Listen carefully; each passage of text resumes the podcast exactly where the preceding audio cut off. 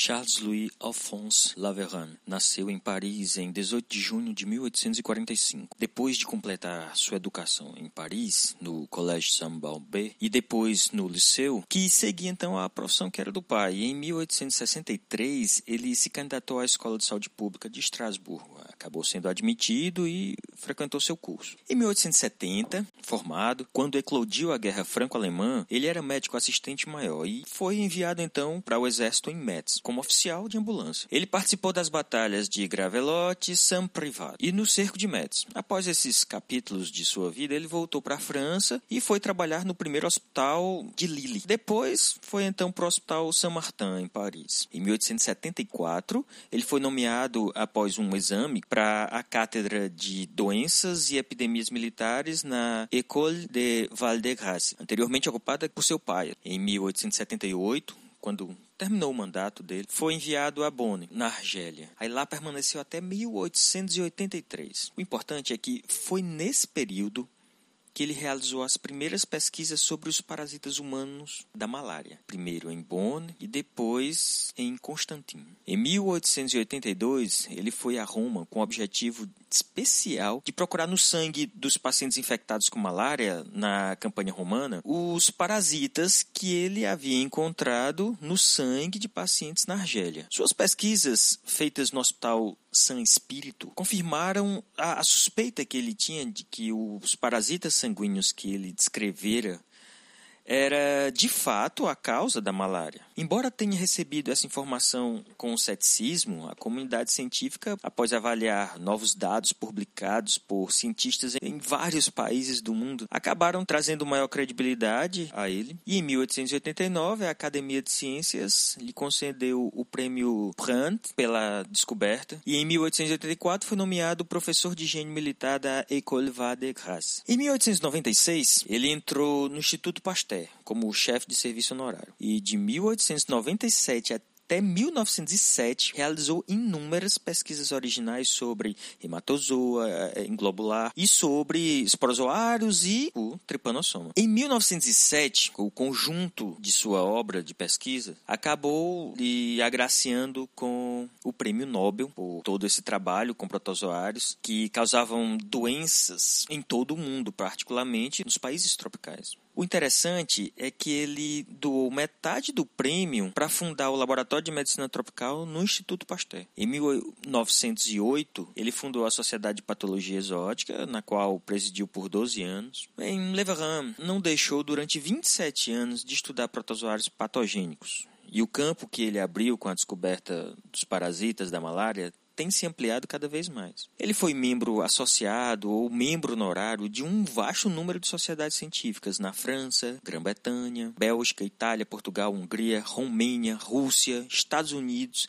Índia Oriental, México, Cuba e, inclusive, no Brasil. Em 1885, ele se casou com Mille Pidancé e, em 18 de maio de 1922, faleceu depois de uma doença que durou vários meses.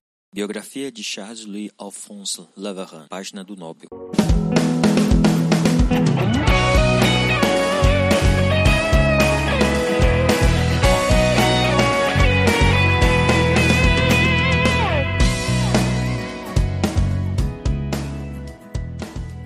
Olá pessoal, estamos em mais um episódio do PharmaCast e eu sou o Pablo Farias, Ana Luísa Martã e Alice Araruna. E esse é o PharmaCast.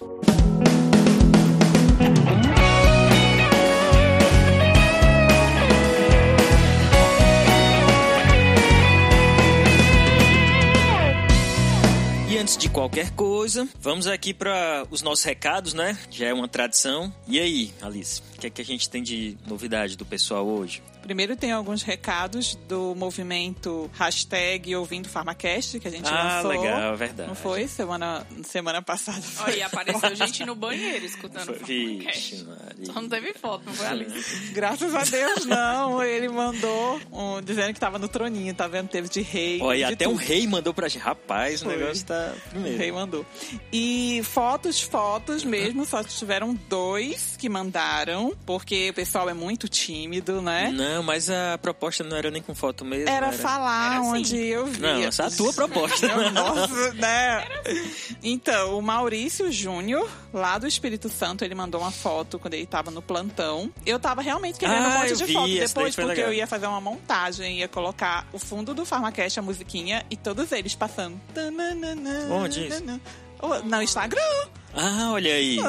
olha aí. Perderam. Instagram lá deles, né? Nossa, Perderam. todo mundo. Perderam, porque só o Maurício mandou e o Emerson. O Emerson mandou também almoçando, uma correria lá O no... Emerson que ganhou nossa caneca. O Emerson que mandou. Ah, Sempre ganhou. aí, Emerson. Sempre. Ele disse que, apesar de ter mandado no restaurante, ele já ouviu fazendo caminhada, em viagens, em um protesto em defesa à educação. Ele falou que foi um protesto aí, todinho com os fones no ouvido. Era estudando e protestando.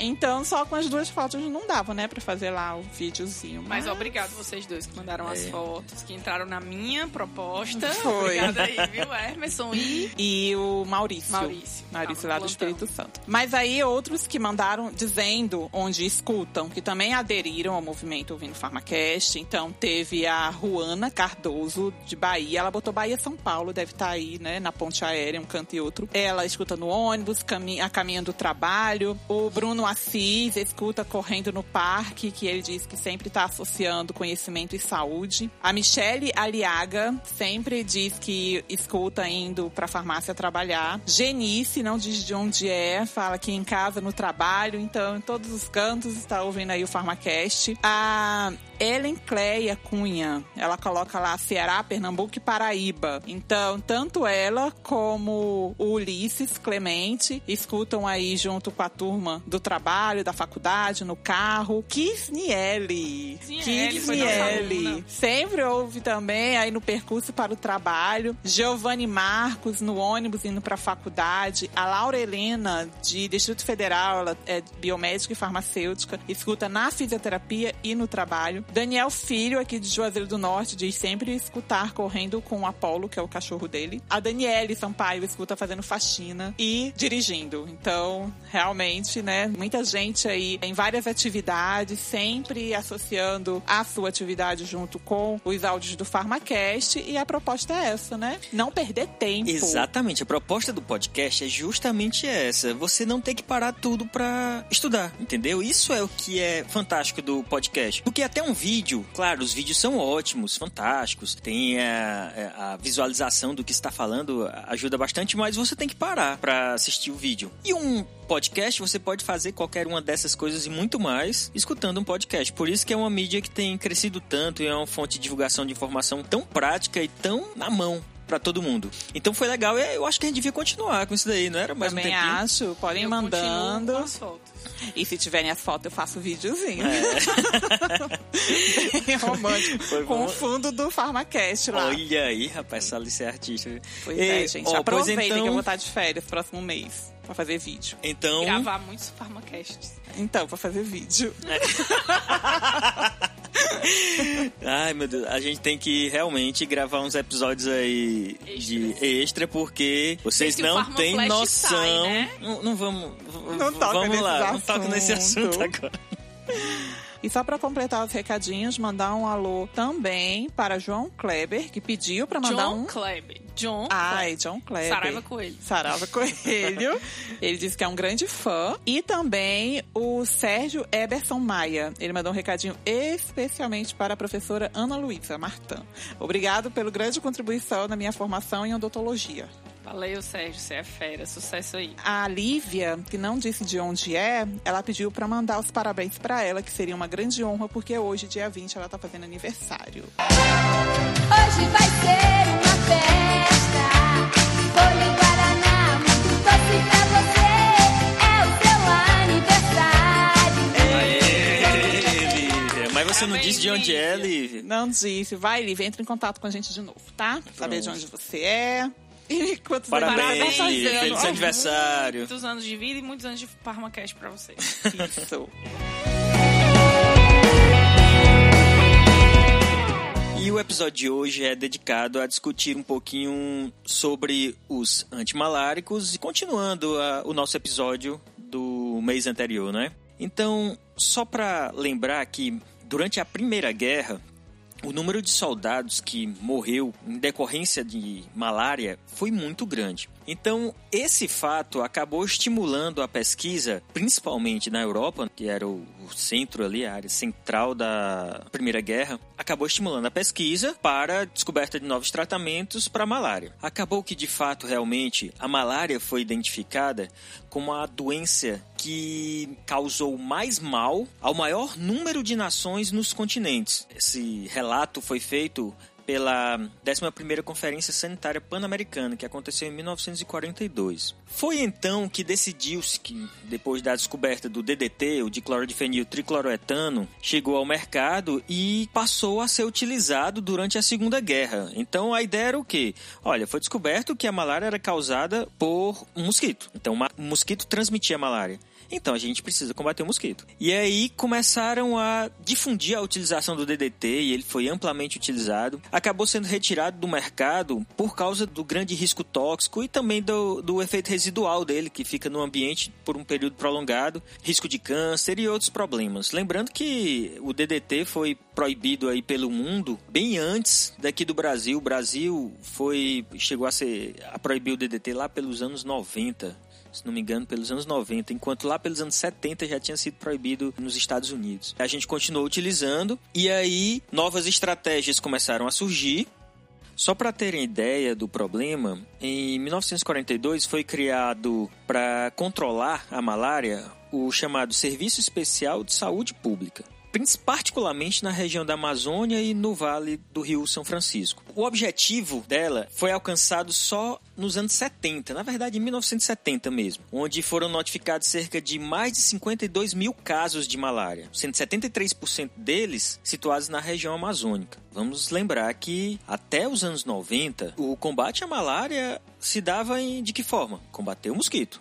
Então vamos destruir o mosquito e a gente controla a malária. Mas aí depois de 1992, com o empenho da OPAS e outras instituições, foram criadas novas estratégias para combater a malária. Essas estratégias, que é denominada Estratégia Mundial de Luta contra a Malária, foi formulada com as seguintes finalidades. Primeiro, fornecer diagnóstico precoce e que fosse efetivo para o tratamento imediato. Segundo, planejar e implementar medidas preventivas seletivas e sustentáveis. Terceiro, detectar cedo a doença para conter ou prevenir as epidemias. Quarto, fortalecer as capacidades locais na investigação aplicada e básica para poder permitir promover a avaliação regular da situação da malária no país. Só para terem ideia, em 92 já haviam sido registrados mais de um milhão de casos de malária só nas Américas. No Brasil, quase 99% dos casos ainda estão concentrados ali pela região norte e uma partezinha do nordeste,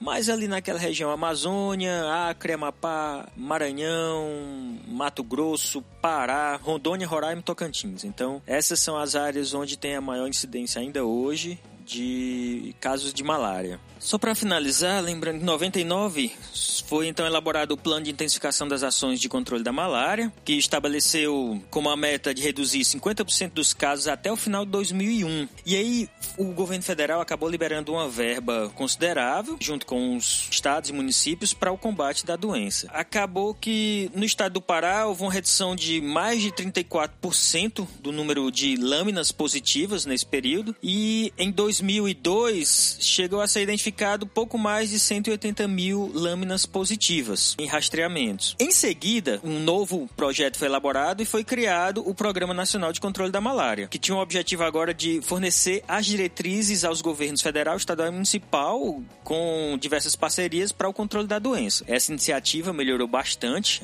tanto a estrutura das unidades de saúde quanto o controle dos riscos de transmissão da doença. Bem, mas ainda hoje a malária é um problema de saúde pública, particularmente nos países em desenvolvimento. E o Brasil está nesse grupo aí como um país em que tem uma incidência ainda consideravelmente elevada. É claro, não é uniforme em todo o país. A incidência dela é diferente, a incidência e prevalência é diferente em diferentes regiões do país. Mas, apesar desse percurso histórico aí das ações governamentais de controle da malária, vamos entender, Alice, o que é a malária? Pois é, a malária tem uma história interessante porque o nome dela vem de uma crença de uma mal-área lá nos pântanos tiberianos, na Itália, onde por haver a emissão de muitos poluentes, de muitos agentes tóxicos, de gases tóxicos destes pântanos, e coincidia com as pessoas daquela região apresentarem a malária, mas não sabiam que eram por protozoário, não sabiam o que, que Não existia nenhum causavam, nome não ainda, né? existia. Apresentava Tinham- essa doença. ah, os sinais, né? Os sintomas da malária, que ainda não era esse nome malária,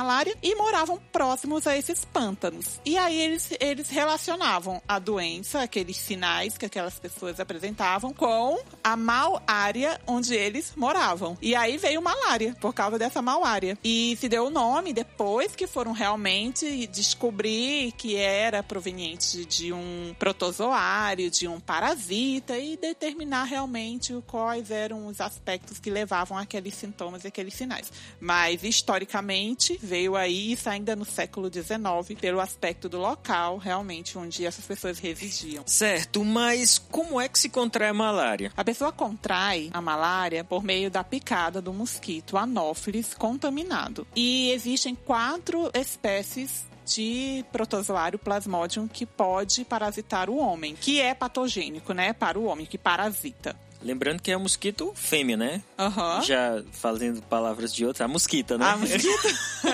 a mosquita fêmea, né? Então, existem quatro plasmódios que podem aí parasitar o homem. O plasmódio falciparum, o vivax, ovale e malari. O ovale é restrito às regiões africanas, então a gente não observa a presença dele aqui comumente. Pode vir alguém contaminado. Aqui no Brasil não, É. mas nós temos vários ouvintes na África, sabia? Pois então, aqui no Brasil, né? E inclusive pode vir pessoas apresentando e ser diagnosticado aqui. Daí a importância do clínico e tanto em relação aos aspectos clínicos como laboratoriais conseguir identificar as diferentes morfologias desses parasitas para identificar realmente qual é o plasmódio que está contaminando. Mas na área do Brasil, normalmente que se encontra falcíparo vivax e malária. Uma pesquisa recente da Universidade de São Paulo comprovou. A malária está diretamente relacionada ao desmatamento das regiões onde há maior proliferação do mosquito que causa a doença. Ok, certo. Mas então todo mosquito transmite? É a mesma questão da dengue ou de qualquer outro parasita, né, microorganismo que pode ser transmitido por um mosquito. O mosquito ele precisa estar contaminado. Então, no caso da malária, vai haver dois momentos no seu ciclo. E a gente vai falar um pouco sobre o ciclo da malária porque ele é importante para entender, na verdade, como se dar o tratamento. Lógico que quando a gente for falar sobre os eumintos, a gente não vai falar sobre ciclos específicos de cada um porque ficaria e nem é muito o foco do Pharmacast, né? É, o foco Mas- da gente é tratamento. é o tratamento. Mas no caso da malária, por estar tão relacionado com o tratamento, a gente precisa entender como é que esse ciclo desse parasita ocorre. A gente vai se limitar mais para falar no ciclo no vertebrado, que é no caso na gente, né, no ser humano, e menos no invertebrado, porque aí não, não, não importa pro tratamento como é que ele está sendo desenvolvido no mosquito. Mas vamos partir do pressuposto que o mosquito está contaminado, tá? Com a forma infectante do plasmódio, que são as formas esporozoítas.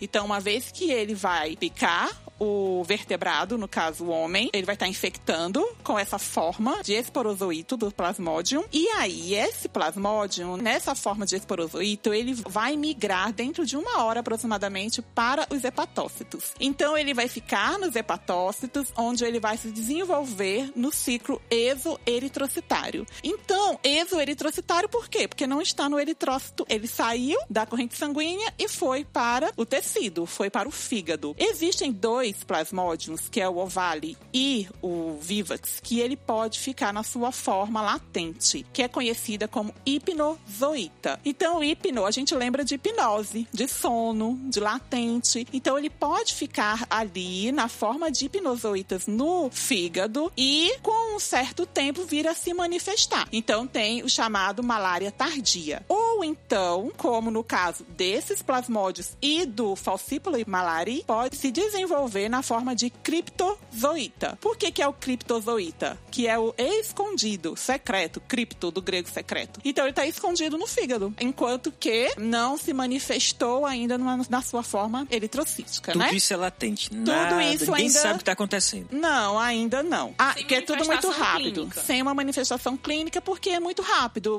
Teve a picada, cerca de uma hora tá lá. Se se desenvolve em criptozoíta, ele vai seguir para o ciclo eritrocitário. Se ele se desenvolve como hipnozoíta, que é só latente. o ovale e o vivax, ele vai ficar latente. E vai ficar lá e pode se manifestar muito tempo depois. Então vamos partir do pressuposto que ele se diferenciou em criptozoíta e que agora ele vai começar a formar os esquizontes teciduais ou esmerozoítas que serão liberados, que serão enviados para a corrente sanguínea. Então, quando ele vai para a corrente sanguínea, ele forma agora o ciclo eritrocítico. E nesse ciclo eritrocítico, ele vai formar sucessivas divisões assexuadas, que são as esquizogonias, com formação de merozoítos que estarão saindo dos eritrócitos, rompendo os eritrócitos e invadindo outros eritrócitos. Esse ciclo fica permanente até que em um momento ele vai se diferenciar em gametócitos masculinos e femininos. É interessante que o gametócito masculino ele é micro, são os microgametas, é pequenininho. E os gametócitos femininos são macro, então macrogametas. Então eu sempre lembro que se é pequenininho é masculino. Muito bem, Alice. Se é grandão, é feminino, certo? E o que que acontece quando ocorre o rompimento dessas hemácias? Ocorre o conhecido acesso malárico, que é quando se dá aquela febre intensa, aquela manifestação que também se chama de ataque paroxídico, porque está acontecendo exatamente o rompimento dessas hemácias e aí a sinalização de que algo está errado. Então o organismo já se manifesta com uma febre alta.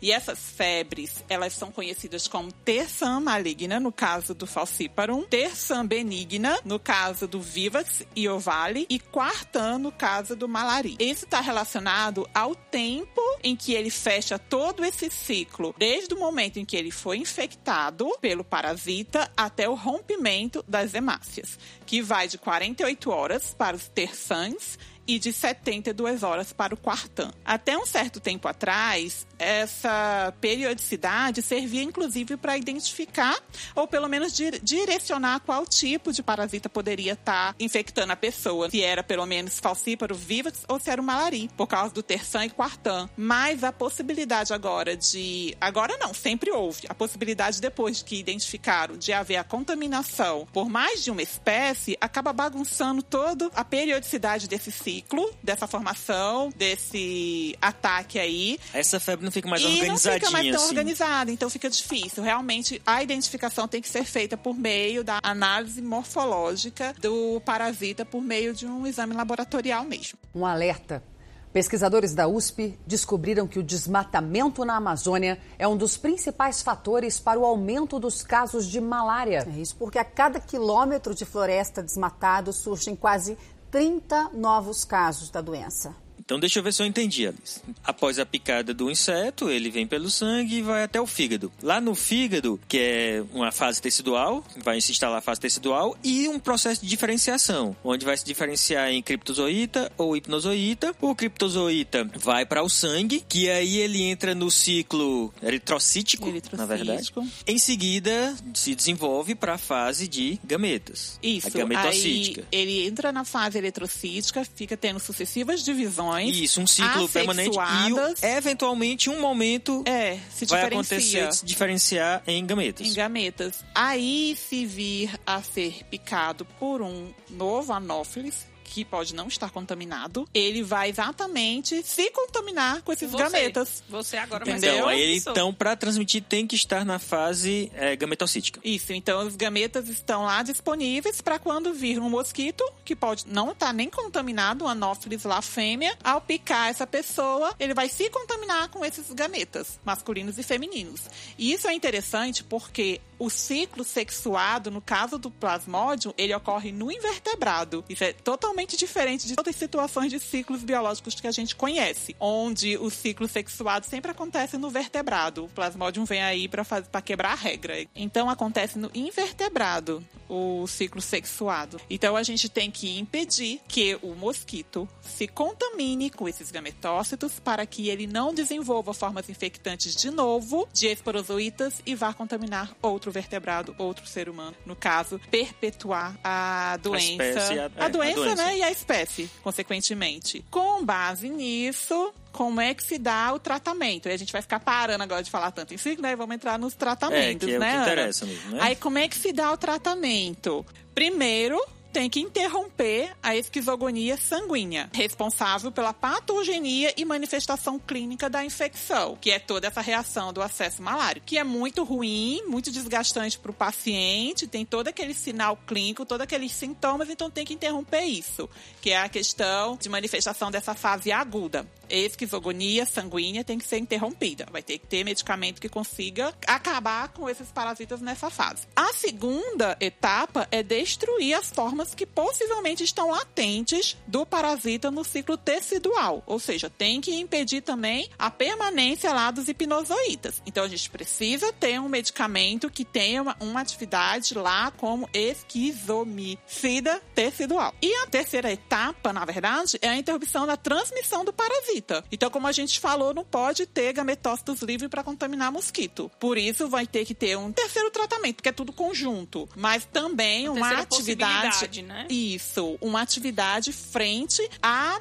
esses gametas, que seriam moléculas que sejam gametocitocidas, para que não tenha um ciclo sexuado posterior nos mosquitos. Então, o tratamento combate os três estágios do parasita. Do parasita, exatamente. E a escolha do antimalárico vai depender da espécie do plasmódio, se vai ser vivax, ovália ou malária. É, depende da gravidade do, do caso do quadro clínico do paciente e depende também do padrão de resistência, porque a gente tem áreas que já é conhecido o plasmódio resistente a determinados medicamentos. Então, dependendo da área, tem alternativas terapêuticas que não podem ser utilizadas por uma conhecida resistência. Outra divisão em relação ao tratamento está relacionado ao objetivo do tratamento. Então, é uma pessoa que ela já está apresentando sintomas, eu vou ter que tratar, eu já acredito, né? E aí com diagnósticos confirma que ela foi contaminada. E existe também a terapia que é feita como profilaxia. Então, eu vou viajar para uma área endêmica e se utiliza, independente dessa contaminação ou não,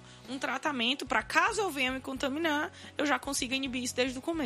Então, existe também o tratamento que é dividido em quimioprofilaxia ou de o paciente já ter, na verdade, contraído o plasmódio. E vacina? Tem vacina para malária? Não, não tem vacina. É, a gente não tem vacina para protozoário. Então, quando se vai para essas regiões, qual é a medida É a tomada? quimioprofilaxia. Então se faz um esquema terapêutico desde dias antes da viagem, para que caso a pessoa venha se contaminar, isso seja inibido no começo do ciclo. Deixa eu fazer uma pergunta. Já ouvimos falar que algumas pessoas não se contaminam, pelo menos não desenvolvem a doença com facilidade. Como é que isso dá? Isso é verdade? Só existe mesmo? Tem a questão de uma resistência inata, que é uma propriedade inerente do hospedeiro e depende de qualquer contato prévio com o parasita, que está relacionado com as pessoas que têm uma ausência de receptores específicos na superfície dos eritrócitos. E isso impede a interação do merozoito com os eritrócitos e, consequentemente, não se contamina. E isso é identificado em algumas populações negras africanas. Então, e essas outra... pessoas são imunes. É, ele tem uma né? imunidade inata e é absoluta, porque tem uma imunidade inata relativa também. Então ele precisaria se ligar a esse receptor para poder, Pra poder entrar no é, eritrócito. e aí, como não tem o receptor de membrana, ele não se liga, consequentemente, interrompe o ciclo. Outro caso também é observado em pessoas que têm um De traço repente, falciforme. Isso é até um, um processo evolutivo, né? Para uma região que tem uma incidência tão alta. Tão é um alta. traço evolutivo. Exatamente, porque é observado exatamente na África, Como a gente né? observa também na África, alguns tipos de gripe que o pessoal lá não tem e que aqui a gente teve casos ano passado seríssimos. É. A Zika, eu acho, acho que é a própria Zika. Que na África tem muito. Não apresenta Se a mesma não, gravidade. não se- é. é. A mesma gravidade, não Em se algumas manifesta pessoas. tão É, grave, Mas isso né? é outro capítulo dessa nossa episódio, temporada. E no caso do traço falciforme, ocorre a morte do parasita pela própria baixa afinidade da hemoglobina S pelo oxigênio. Em relação à imunidade relativa, adquirida, não inata, é observado crianças que receberam anticorpos da mãe, mas isso é transitório, então depois de um certo tempo ela pode e de forma grave se contaminar com a malária. Então, assim que nasce, está relativamente protegido, mas depois ele fica susceptível. E foi observado também que pessoas que vivem na região têm uma imunidade relativa ali. Ele passar um ano longe de contato, ele pode desenvolver formas graves da doença quando retorna. Então, meio que como está em contato, ele está imune à manifestação daquela doença. É, pensando- Mas com a pensando saída aí- do O medicamento é a retorno- tolerância do medicamento. É. Quando a gente está em contato com o medicamento, alguns medicamentos promovem tolerância, e aí quando a gente deixa de usar, essa tolerância é perdida. Per- Tudo Perdida. bem, mas isso daí é um sinal de que a vacina não é uma coisa inviável, não. Então, se existe esse processo de uma imunização mesmo temporária, nem que seja E- e temporária, natural, né? e natural, então a imunização mesmo, a vacina não é uma coisa inviável. Talvez aí pra frente deva surgir alguma coisa desse tipo. Pena que a malária ainda é uma doença negligenciada, então o investimento também nela é Acho, meio como a gente já falou complicado. no É.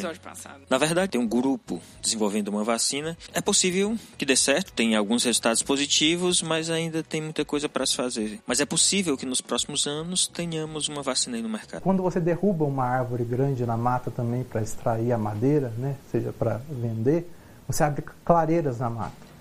Então essas clareiras também elas fornecem para o mosquito um habitat ideal para ele proliferar. Então vamos diretamente para o fármaco. Qu- Quais são os fármacos mais utilizados para o tratamento da malária? Para as infecções pelo Vivax e o Ovale, é utilizado normalmente uma combinação entre cloroquina e primaquina. Normalmente se faz essa combinação justamente por causa das resistências e porque, como a gente falou no começo, se consegue pegar momentos do ciclo diferente. Então a primaquina entra aí principalmente porque ela tem uma atividade gametocida e a cloroquina também Tanto em crianças como em adultos. em crianças e adultos. Então, a cloroquina é um, um antimalárico bem antigo. A maioria dos mecanismos desses antimaláricos tem surgido novos mecanismos. Às vezes ele é controverso e o da cloroquina é um deles. Uma das coisas que acontece no ciclo eritrocítico é que o, o plasmódio ele sequestra o grupo M da nossa hemácia e transforma ele, inclusive, no que é chamado pigmento malárico, que é chamado de hemozoína. Então a cloroquina se acumula em grandes concentrações na parede interna do compartimento acídico do parasita, que é o É, vacúolo, porque no vacúolo acídico é onde o é o parasita. vacúolo digestivo. É, nesse vacúolo digestivo, que é meio ácido, e lembrando que a cloroquina é uma base fraca, nesse vacúolo é onde vai ter a degradação da nossa hemoglobina. É, a hemoglobina. Isso, ela vai é- ser degradada pelo plasmódio lá dentro. E vai quebra- ser quebrada em vários aminoácidos. Isso, em grupo M, em ferro protoporfirina, e isso é tóxico pro Isso. parasita. Aí o parasita acaba convertendo, ou então sequestrando isso e converte em um hemozoína Isso, que vai ser cristalina. o pigmento malário. Isso, que é inerte, insolúvel e não é tóxico para é ele. tóxico pra ele, então exatamente. ele impede que esse produto seja formado e aí não morre com ele. E uma das coisas que a cloroquina faz é se ligar com esse grupo M, não permitir que ele faça essa captura e, consequentemente, isso não é inerte para ele, se torna tóxico. Então, essa, esse complexo de cloroquina com grupo M é tóxico. A não inativação desses compostos, que são formados de forma natural por essa digestão ácida É que ele gera pra o parasita. pra o parasita, não se, torna, não se torna mais inativa por ele e acaba se tornando tóxico e matando o parasita. Então o que a cloroquina faz simplesmente é interromper um mecanismo de proteção do parasita para a sobrevivência dele. Então ele, o parasita impede a formação de uma substância tóxica e a cloroquina vai lá e bloqueia Mas esse não é só mecanismo. isso. Isso. Isso é um deles. Existem também outros. é, é, ela pode gerar radicais livres dentro da hemoglobina e essas radicais livres vão quelar proteínas e oxidar lipídios. E essa oxidação de lipídio pode gerar um aumento de permeabilidade de membrana do parasita, porque a membrana é formada por lipídio. Então você tem aí uma alteração, uma lesão de membrana, o que pode também levar à morte do parasita. E esse próprio aumento do pH também, Ana, diminui a capacidade digestiva do parasita. Que é um meio ácido, né? Porque ele tá no meio ácido lá de 4.8 a 5.2 aproximadamente. Vem a cloroquina, né? Que todas as quinolinas são bases fracas, aumentam este pH e diminui a capacidade digestiva dele. Então é um, é um complexo de mecanismos É. em conjunto leva à morte do E parasita. lembrando assim que a cloroquina ela é bastante tóxica. E aí hoje a gente já tem um, um derivado menos tóxico dela, que é a hidroxicloroquina. Tá, mas na utilização da cloroquina existem uns cuidados especiais, não é? É, essa toxicidade que eu falei que é reduzida na hidroxicloroquina é principalmente a toxicidade ocular. Então, há um Precisa de risco- monitoramento. Monitoramento a cada seis meses, né? Fazer exame por causa do risco de retinopatias. Então, o Ela se paciente que- acumula, ela tem afinidade por melanina. Tanto a cloroquina como a hidroxicloroquina. Só que a hidroxicloroquina tem um pouco menos. Então, como ele se acumula na melanina, pode causar problemas Então, o retinal. oftalmologista, a consulta com o oftalmologista é obrigatória A aí cada seis de- meses. É, periodicamente. Já a primaquina pode ser utilizada contra os estágios hepáticos primários e latentes. Então, ela tem tanto atividade gametocida como também hipnosocida, Hipno- né? É dos hipnozoídos. é, Eu sei hip- que ela mata os hipnozoídos. Hipnositocidas. Pronto, essa daí. Então, ela, ela tanto tem, tem afinidade pela fase de gameta como pela fase latente lá, que são os hipnozoídos. E ela produz radicais livres, que acabam sendo tóxicos para o plasmódio, e também é convertida em intermediários eletrofílicos que agem como mediadores de reações de óxido-redução. Tem alguns plasmódios, principalmente o Vivax, que pode apresentar resistência parcial à primaquina. Lembrando que dependendo da gravidade do caso, o esquema pode ser curto ou longo. O curto vai até sete dias, sendo nos primeiros três dias o uso da cloroquina e primaquina, e do quarto ao sétimo dia o uso apenas da primaquina. E o tratamento longo, nos três primeiros dias, vão também cloroquina e primaquina, e do quarto ao décimo quarto dia, o tratamento com a primaquina. Tudo bem, mas como fica então o tratamento para o plasmódio malária? Só cloroquina. É feito só com cloroquina, porque o plasmódio malária ele não tem a fase hipnozoíta, que é o diferencial da primaquina. A, a cloroquina ela já é gametocida, que a primaquina e a cloroquina são gametocidas, mas só a primaquina é hipnosotocida. É. Hipnozoiticida. Hipnozoiticida, Foi mal olha aí. aí. A Alice não tá enrolando, né? É, tem, tem que... Tô e, não. aí, e aí usa só a cloroquina e aí também é uma alternativa para o tratamento do Vivax e Ovale em gestantes e em crianças menores de seis meses. Porque não pode utilizar a primaquina nessas, nesses pacientes devido ao risco de haver uma hemólise aí por uma deficiência de 6 glicose, Glicose da 6-fosfato glicose desidrogenase. Se tiver a deficiência, né? Mas ele na gravidez já pode causar hemólise neonatal e também é metahemoglobinizante. oxida o ferro da hemoglobina, que já vai estar sendo afetada por esses. Aí Exatamente. complica a situação. Então, a cloroquina isolada, sozinha, é o tratamento ou para o plasmódio malari ou para Ovale e, e Vivax em gestantes e crianças menores de seis meses. Só lembrando que a cloroquina, ela, além de atuar em- nos gametas, ela também atua nos esquizontes sanguíneos. Então pega a etapa eritrocítica, onde ele ainda não está na forma de gametas, e a parte sexuada dele, os gametas masculinos e femininos. Então, como a Ana estava falando, a primaquina e a cloroquina pega a parte gametocítica e esquizomicida sanguínea e a primaquina sozinha consegue pegar a parte esquizomicida tecidual. Como não tem o esquizomicida tecidual latente no malari, então não precisa ser utilizado. Não Por fazia isso nem que sentido. não tem necessidade. Tem esquizomicida criptozoíta? Tem, mas ele vai se converter em merozoíta e vai sair. Ele não vai ficar lá, como o Vica e Viva fica. Por isso que não precisa usar a primaquina. Tá, mas e o falciparum agora? Para o plasmódio falciparum, a gente tem o esquema que é uma, uma combinação de medicamentos, que é uma arteminizina, que é o artemeter, junto com a lumefantrina e a primaquina. Lembrando que a primaquina só pode ser utilizada para pessoas que conhecidamente não têm a deficiência da glicose 6-fosfato desidrogenase. E essa, essa combinação do artemeter com a lumefantrina, a lumefantrina ela funciona muito parecida com cloroquina. Ela vai proteger lá o grupo M, né, para não formação da hemozoína. E o artemeter junto com, com, a- as outras artemisinas, é um mecanismo ainda controverso, mas parece que tem um, um processo de cisão redutora da ponte peróxido pelo ferro do grupo M. E essa cisão redutora vai gerar radicais livres que vão ser tóxicos para o falciparum. Lembrando que para a lumefantrina também tem um outro mecanismo proposto, onde indica que há interação da lumefantrina com os lipídios das membranas do eritrócito e observam que a presença do fármaco torna a camada lipídica mais compacta e condensada. Aí o que, que acontece, né? Durante a infecção malárica, a membrana do eritrócito ele fica mais fluida. E a característica química da lumefantrina, que é um anel fluoreno ligado a uma ligação dupla a um grupo fenil, permite a condensação dos lipídios nos eritrócitos, alterando a permeabilidade. É inclusive interessante lembrar dessa questão da alteração e da fluidez dos eritrócitos, que um dos problemas da malária, inclusive, é exatamente o depósito desses eritrócitos em pequenos grupos nos vasos, que podem causar até trombos, obstrução de pequenos vasos, convulsões, no caso de uma parasitemia muito elevada. Ele modifica a superfície dos eritrócitos e faz com que eles fiquem todos aderidos ali nos vasos.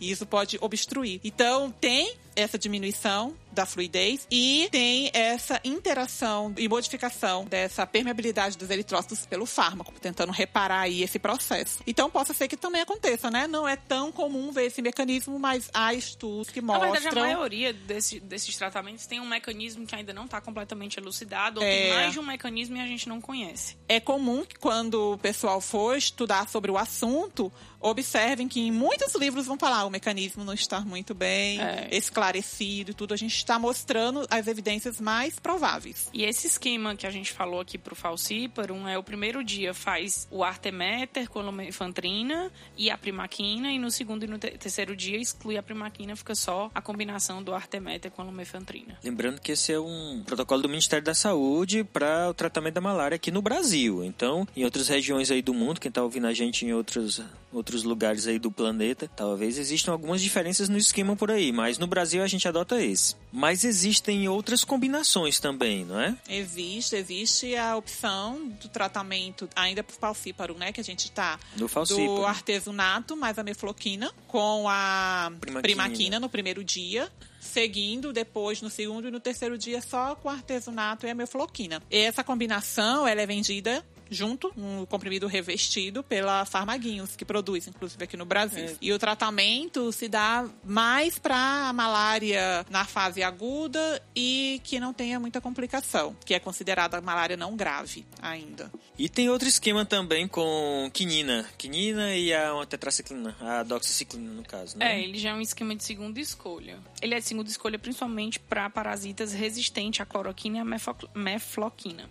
Mas uma tetraciclina, por que, que ela é utilizada para malária? Ela vai atuar inibindo a subunidade 30S do ribossoma, pelo mesmo mecanismo que ela atua Das no- bactérias. das bactérias. Só lembrando que nesse caso desse segundo esquema aí, essa segunda escolha com o uso de quinina e doxiciclina é utilizado apenas para crianças a partir de 8 anos.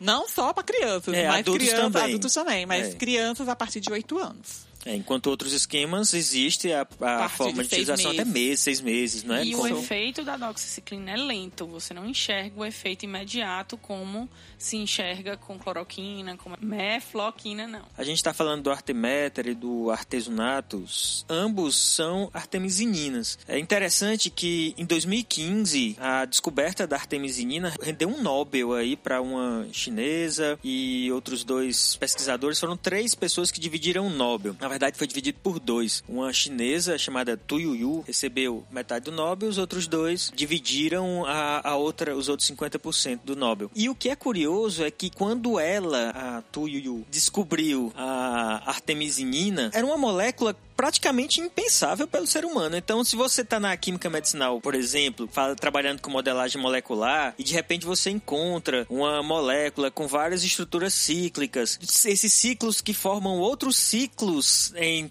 terceira dimensão, assim, por, seguido por uma série de oxigênios. Então, seria. Vocês podem ver aí a molécula dela, só buscar na internet, de repente a gente bota aqui também no, no post para vocês darem uma olhada. Então, na química medicinal, era praticamente impensável. Então, como modelagem, provavelmente não se chegaria até ela, mas aí a natureza deu de bandeja essa molécula para quebrar uma série de paradigmas e ver como também é possível e estável e tem uma ótima atividade. E acaba sendo até menos tóxica do que outros antimaláricos. Então ela é muito mais tolerada. As artemisininas e os derivados dela acabam sendo mais tolerados para o ser humano do que outros antimaláricos. Ela é menos tóxica para a gente. Então é uma grande descoberta. Rendeu o Nobel em 2015 de Fisiologia e Medicina e revolucionou aí a- o tratamento da malária. A malária causa febre alta, calafrios, dores nos músculos, na cabeça, aumento do baço e até convulsões. Ela pode matar se não for tratada a tempo. Os fatores climáticos e a falta de informação de quem vive nas áreas afetadas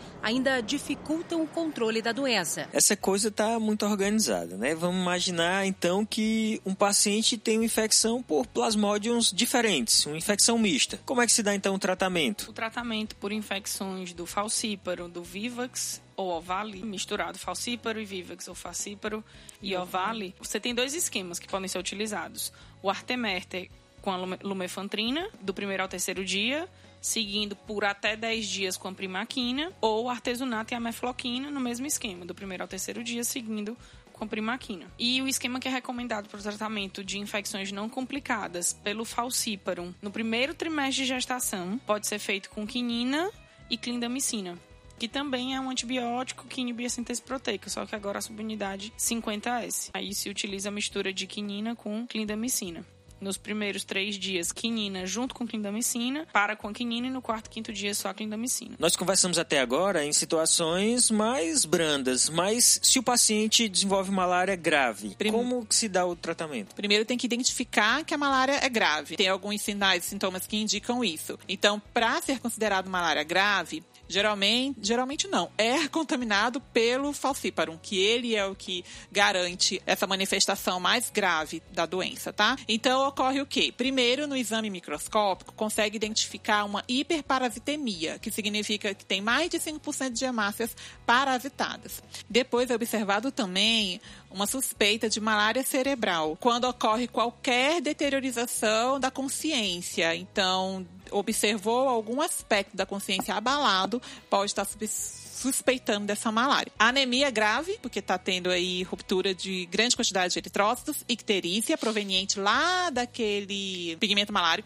Sim. E também hipertemia, tem febres acima de 45 graus, vômito e colapso circulatório. Esse colapso proveniente lá do depósito dos eritrócitos nos vasos. Então, observou essa situação, malária grave. Aí tem um tratamento direcionado para esse caso, que seria a utilização de artesunato e clindamicina, não indicado para gestantes no primeiro trimestre, ou artemer e clindamicina, também não indicado para gestantes caso do primeiro trimestre de gestação. No casos mais graves ainda que está observando resistência a esse tipo de tratamento, ainda volta a utilização da quinina, que a gente nem falou sobre ela porque ela é tão tóxica, é. ela já não é utilizada corriqueiramente, mas numa situação emergencial entra também a quinina. Por via endovenosa aí, Por via né? endovenosa, na dose de 20 mg quilo e a clindamicina também aí dividido em três doses diárias por sete dias. Então, esses esquemas são geralmente os utilizados aqui no Brasil, é como a gente falou, está no protocolo do Ministério da Saúde, e é o que a gente tem de mais recente para o tratamento da malária. Tem no tratamento, mas a gente tem uma outra forma terapêutica também, que é a quimioprofilaxia, que é utilizar medicamento em quem não contraiu a malária ainda, mas vai viajar para uma região que é uma região endêmica e que pode correr esse risco. Lembrando que essa decisão não cabe cabe ao paciente, não. tá? Não é para é, um é paciente, decisão... ah, vou para determinada região do país que tem um caso, vou fazer um esquema desse. Não é bem assim, não. Lembrem ah. que esses medicamentos apresentam riscos, têm eventos adversos, são complicados, precisam de monitoramento, então precisa da avaliação médica. É, normalmente a quimioprofilaxia ela só é indicada quando o risco de doença grave, né, de uma manifestação grave ou morte por malária é superior aos efeitos adversos que esse conjunto de medicamentos pode causar. E só quem tem como ter essa decisão é o médico. É o paciente não pode desenvolver. Então vale consultar um infectologista antes de uma viagem dessas e. Exatamente. E o médico que, que toma essa decisão de fazer a quimioprofilaxia, ele tem que estar tá ciente do perfil de resistência, né, daquela região, qual é o tipo normalmente de, de plasmódio que está presente naquela região, é para fazer a decisão de qual medicamento, qual esquema medicamentoso ele vai utilizar. Normalmente na quimioprofilaxia se utiliza doxiciclina, mefloquina ou a combinação de atovacona com e cloroquina. Normalmente, a doxiciclina e a mefloquina, elas apresentam apenas ação esquizo Eu tenho um problema. Esquizonticida. Oh, meu Deus, esquizonticida. Obrigada, Alice. é sanguínea, enquanto a tovacona, junto com a progonila, possui tanto ação esquizonticida sanguínea como tecidual. É, e aí, lembrando que esse a gente está falando do esquema aqui no Brasil, mas essa combinação de atovacona com progonila também é uma opção para o tratamento do plasmode falciparum lá nos Estados Unidos. Então, isso pode, esse esquema ele pode mudar de país para país. E os viajantes que fizeram uso do esquema de quimioprofilaxia, quando retornarem da sua viagem ou acabarem com o esquema, final, finalização do tratamento do esquema profilático, eles devem fazer a pesquisa do protozoário no sangue periférico, né, para ter certeza que eles não contraíram ou que se contraíram estão protegidos. Eles precisam fazer esse exame no final do tratamento. Lembrando que essa decisão que a gente falou, né, que o médico vai ter em relação a iniciar ou não a quimioprofilaxia, ela está muito relacionada à região onde, onde a pessoa vai viajar, normalmente na Amazônia Legal, pelo risco de transmissão do falcíparo, e normalmente só em regiões que a pessoa vai permanecer por tempo maior do que o período de incubação da doença que é normalmente de 15 dias, e quando a pessoa vai estar num local onde, se tiver algum sintoma, o diagnóstico e o tratamento estejam a mais de 24 horas dela. Então, ela tem que fazer essa profilaxia antes. Quem for viajar para a região de alto risco, né, que é a região da Amazônia, precisa buscar um serviço de saúde para que o profissional o médico consiga avaliar a necessidade de ser feita a quimioprofilaxia ou não. Só, só para esclarecer a ideia de período de incubação, que a gente falou algumas vezes, mas período de incubação é o tempo que decorre da picada do mosquito até o aparecimento dos primeiros sintomas, tá bem? Só para ficar claro. O aumento do número de casos de malária na região amazônica foi alto no último ano. 47% a mais que em 2016. Bem, pessoal, então é isso aí. A malária é um assunto bem complexo. A gente acabou ficando um episódio para malária dedicado a ele. E é isso aí. Aguardamos aí o contato de vocês, as dúvidas, as considerações e as fotos. Agora fotos, foto é oficial, pedir foto é para a hashtag ouvindo Farmacast. Aguardamos aí e-mails, contato farmacast.com.br ou através do próprio site. Vocês podem postar as considerações de vocês no post lá do episódio. Podem mandar mensagem no Instagram, que é um canal realmente um dos mais utilizados por vocês. E não esqueçam da hashtag. E é isso aí, pessoal. Até a próxima. Um abraço. Valeu, galerinha. Tchau, tchau. Valeu, pessoal. Até a próxima. Estou aguardando agora as fotos de vocês. Viu? Foto agora é oficial. venci. É, oficial. Podem oficial. mandar mensagens também, quem não quiser. Mas a foto agora passa a ser interessante. Pode mandar Alice... mensagem não, só mande com a foto. Ah, até- Gente, bom. manda foto. Agora eu quero a foto fazer o vídeo. Eu tô na Ah, história. olha, Alice, Alice tá de vídeo. férias, tempo livre. Aí, De boa, então, é, né? de Tá de férias como se a gente não tivesse também, viu? É, não, é, eu vou, vou estar editando para o podcast Não de férias, não. Mas vamos lá, pessoal. Então é isso aí. Até a próxima. Espero que tenham gostado e um abração a todos.